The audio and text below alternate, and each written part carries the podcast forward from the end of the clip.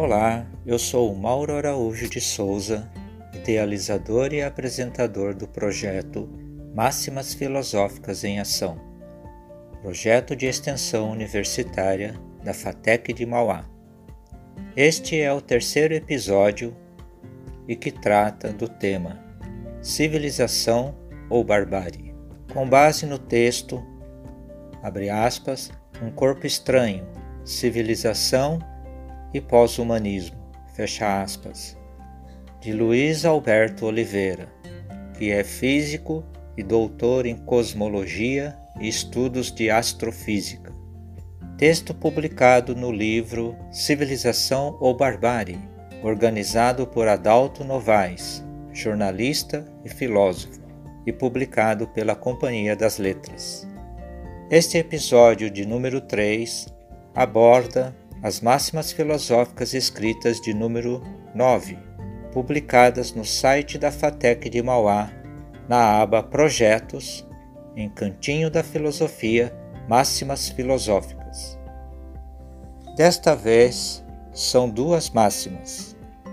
A primeira, abre aspas, desde sua gênese e ao longo de sua história, o Ocidente sustentou a oposição entre civilização e barbárie, e raramente sem exibir uma inequívoca ambiguidade.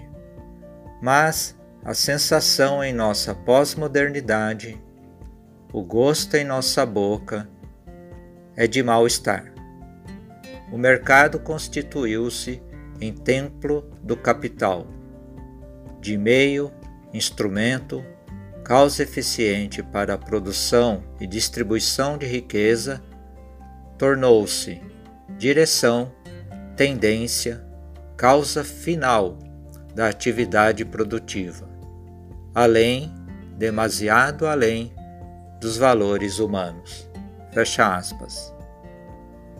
A segunda máxima, abre aspas, essa destrutividade essa exclusão exponencial não são apenas um mal-estar, são um mal-ser.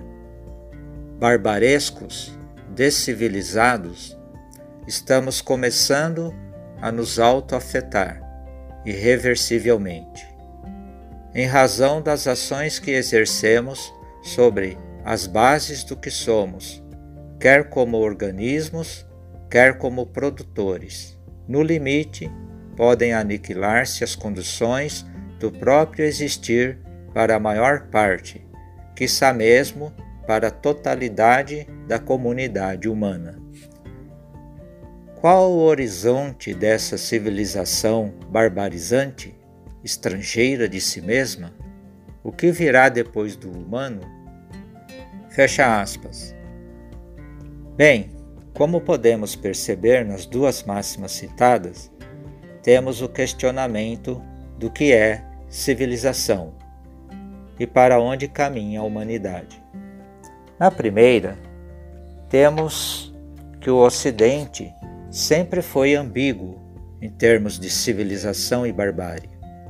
Em outras palavras, a barbárie mora dentro da própria noção de civilização se, por um lado, o ser humano avançou em tecnologia, construiu desde aldeias até os grandes estados, por outro, demonstrou e continua demonstrando que por detrás disso, que denomina de civilização, correm rios de sangue, como diria, por exemplo, no final do século XIX, o filósofo Friedrich Nietzsche. E nos dias atuais, intitulados por muitos intelectuais como o da pós-modernidade, temos a expressão pós-humano. Afinal de contas, como indaga a segunda máxima, o que virá depois do humano? A primeira máxima aponta o deslocamento dos valores do humanismo para os valores do mercado, e esse o mercado não é mais mero meio, ferramenta, força motriz da produção e distribuição da riqueza. tornou-se a causa última, a causa final, como escreve Oliveira, de toda atividade produtiva e que atravessa e vai além dos valores do próprio humanismo. O resultado desse deslocamento torna-se o pivô daquilo que será mencionado na segunda máxima, isto é, a presença do pós-humano. Um humano que se perdeu de sua identidade e tornou-se ele mesmo objetivo da ciência e da tecnologia, e objeto também, e não mais um ser com subjetividade em termos de sujeito de si. Como bem destaca Oliveira, trata-se agora de uma civilização barbarizante e que é estrangeira a si própria. Estamos, além disso, exterminando as condições para a vida no planeta, do nosso próprio existir, e nesse caso, as futuras gerações também estão descartadas, ou seja, como nos afirma o filósofo alemão do século XX e um dos criadores da bioética e autor de uma tecnoética, Hans Jonas, sem políticas públicas sérias e uma nova postura ética frente às novas tecnologias, não haverá futuras gerações. O pós-humano, nessa chave de leitura, nada mais é que o desaparecimento do humano. O pós-humano é objeto de duas de suas criações: o mercado, em que se tornou objeto também enquanto humano-objeto, e a tecnologia, em que se tornou presa de si mesmo diante das armadilhas das fake news, do neoliberalismo desenfreado e de algoritmos que o controlam de modo jamais visto na história da humanidade, deixando seu lugar humano para inteligências artificiais e absorvidas por essas. Catástrofe? Sim, de certo modo, porém gerada pelo próprio humano, que está cada vez mais perdendo seu ser para a máquina. Para afirmarmos com Heidegger, outro filósofo alemão do século XX, que tem um belíssimo texto sobre a técnica, sobre o perigo da extinção da questão ôntica, a perda do existir, e da questão ontológica, a perda do ser. Sem o ente, o existente, sem o ser, não existe o humano o humano está cada vez mais se barbarizando em nome de um suposto progresso. Por que suposto? Ora, progresso não rima, por exemplo, com a exploração do homem pelo homem. Expressão de Marx, outro filósofo alemão do século XIX e autor da obra-prima O Capital. Não somente o humano se barbariza em nome do que chama de civilização, como também nega às gerações futuras qualquer possibilidade de existência, ou pelo menos de uma existência com dignidade para todos. Como dizem no popular, pelo andar da carruagem não sobrará muita coisa, nem para nós e nada ou quase nada para as futuras gerações. E isso, inclusive, acaba comprometendo até a associação entre mercado, tecnologia e sustentabilidade. A força da ganância, do egoísmo, da exploração é maior do que a força dos valores do humanismo, inclusive como o compreende o próprio existencialismo, já que o ser humano é um projeto da existência como vimos no segundo episódio dessa temporada de Máximas Filosóficas em Ação. E esse projeto da existência deixará de se tornar até mesmo projeto de ser, está mais para um projeto de não ser enquanto existente, abalando sua propriedade ôntica e também ontológica. Não é ao acaso que Oliveira comenta na primeira máxima que estamos com um gosto de mal-estar na boca. Sim, podemos confirmar isso, já que esse gosto advém do mercado como templo do capital em detrimento do ser humano autêntico e legítimo, e dos maus caminhos pelos quais tem seguido muito das novas tecnologias, incluindo aí principalmente as de informação e comunicação. Nesse sentido, é próprio indicar aqui o documentário da Netflix o Dilema das Redes, que deixou atônito o criador de Game of Thrones, George Martin, o qual, em entrevista, afirmou que o documentário o deixou mais assustado do que qualquer filme de terror, com a diferença de que se trata da realidade e não de fruto da imaginação. Até por isso, ele disse não utilizar redes sociais como Facebook, WhatsApp e outras desse tipo, uma vez que nunca confiou nelas.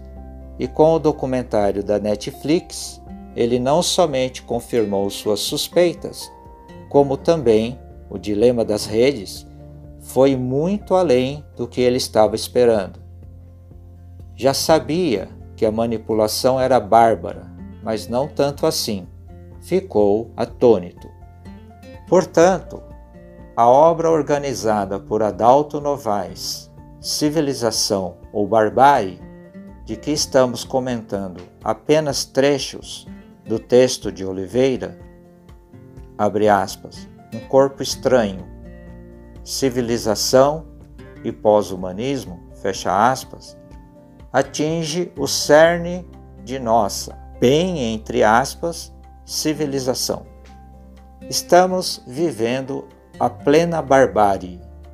Não é por acaso que o livro do cientista social já falecido, Gilberto Dupas, não somente foi reeditado, como o autor acrescentou um novo capítulo para aprofundar mais o assunto e chegar às mesmas preocupações de Hans Jonas com relação às gerações futuras. A obra de Gilberto Dupas mencionada é Ética e Poder na Sociedade da Informação, de como a autonomia das novas tecnologias obriga a rever o mito do progresso. É uma obra fascinante e crítica com relação ao momento atual que estamos vivendo, o papel das novas tecnologias no mundo do mercado como finalidade absoluta. E para isso vem corroborar o documentário aqui citado da Netflix e que incentivamos os caríssimos ouvintes para que assistam. Vale a pena, até para que cada um expresse sua interpretação, seu ponto de vista, a respeito de declarações feitas por ex-funcionários das grandes empresas de informação como Microsoft e Google, por exemplo. Essa é uma ótima oportunidade para debates. Como escreve Oliveira, estamos começando a nos afetar de modo irreversível. Até onde mais iremos? Até não haver mais para onde irmos? É isso que denominamos de civilização, ou de fato podemos afirmar sem dúvida que somos bárbaros mais que humanos, ou como nos diz o próprio Oliveira, barbarescos, descivilizados. Estamos nos tornando estrangeiros de nós mesmos, forasteiros em nosso próprio planeta, o qual está chegando aos seus limites também. Como falar em sustentabilidade que inclui o tripé desenvolvimento sustentável, cuidado com o meio ambiente, e o trato cuidadoso com o social, se não estamos atingindo o equilíbrio entre esses três aspectos da sustentabilidade, não adianta plantar mil árvores e gerar milhões de desempregados. Enquanto a economia não se tornar o que seria sua raiz, a arte de bem administrar o ambiente, a casa, a saber, o planeta, e aí entra o tripé da sustentabilidade. Todavia, bárbaros, falando de sustentabilidade e não buscando o equilíbrio desse tripé, não passa de uma piada de muito mau gosto. Muito falamos de desenvolvimento, muito falamos de inovação, muito falamos de novas tecnologias, de tudo 4.0 e de sociedade 5.0. Mas de nada adianta se o principal não for respeitado, a própria vida, e em especial a própria vida humana. Enquanto a exploração, como ato desumano, graçar sobre a terra, não haveremos de ver a permanência do ser humano no planeta, mas uma, entre aspas, coisa coisamente, como bem termina o escritor e poeta Carlos Drummond de Andrade no seu poema, entre aspas, Eu Etiqueta. E como pós-humanos, viramos a coisa coisamente. Bem, queridos e caríssimos ouvintes, ficam aqui esboçadas essas breves reflexões. Espero que tenham gostado e que elas sirvam como um incentivo às suas próprias reflexões e para debates nos meios que se encontram e frequentam. Até o próximo episódio de Máximas Filosóficas em Ação, projeto de extensão universitária da FATEC de Mauá.